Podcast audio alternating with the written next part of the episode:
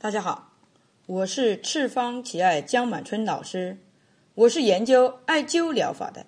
我的想法是让人人都会艾灸，人人都会使用艾灸来保健自己以及身边的朋友。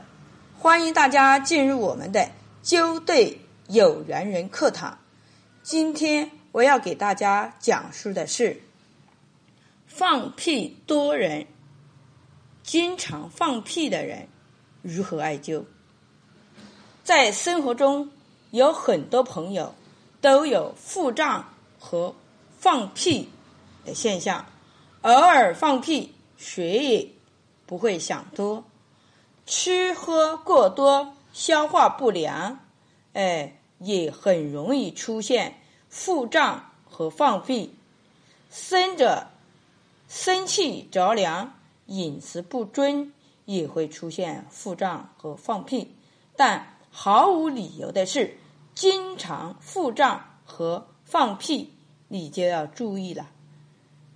你有可能患的是肝病的先兆。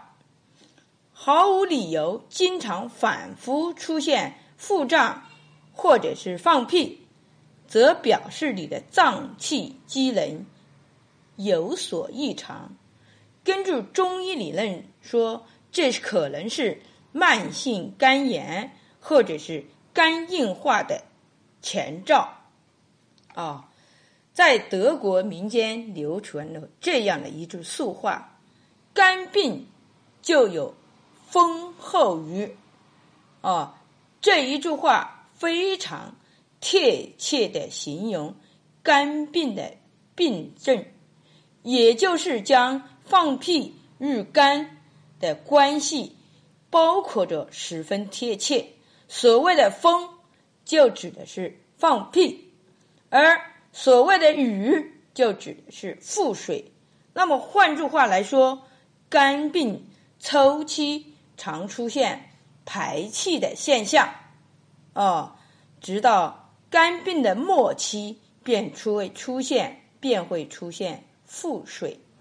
啊，那么对于风，中医里面的风就指的是东边，是东方，东方主末，主末。好，作为这些排气的现象，肠道排气的现象，就指的是风。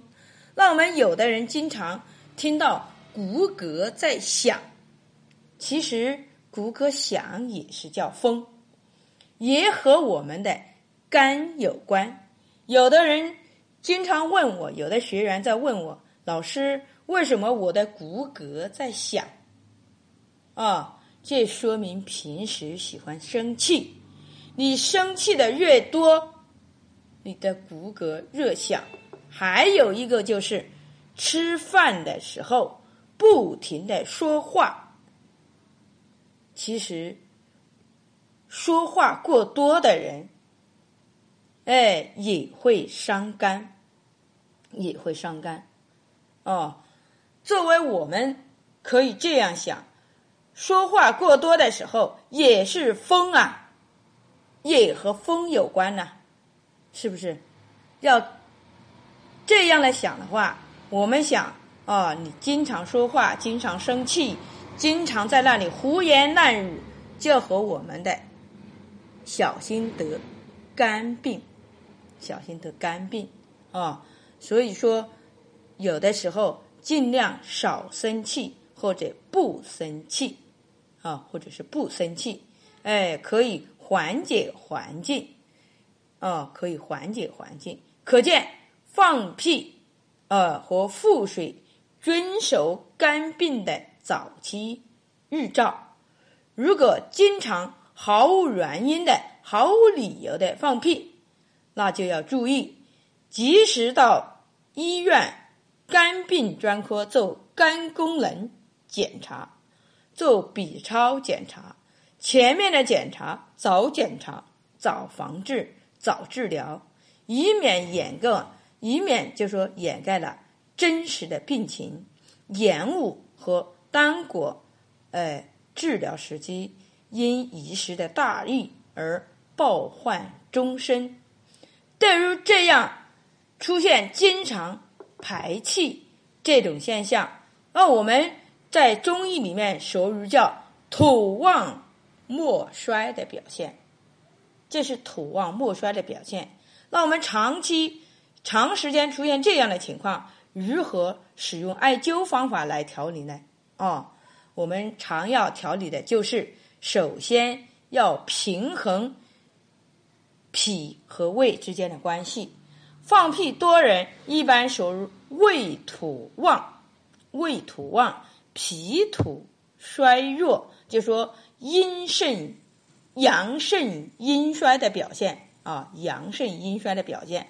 那我们首先要调理的就是开门，你气多了，我要想办法把门打开，那就要选张门这个穴位啊来进行调理。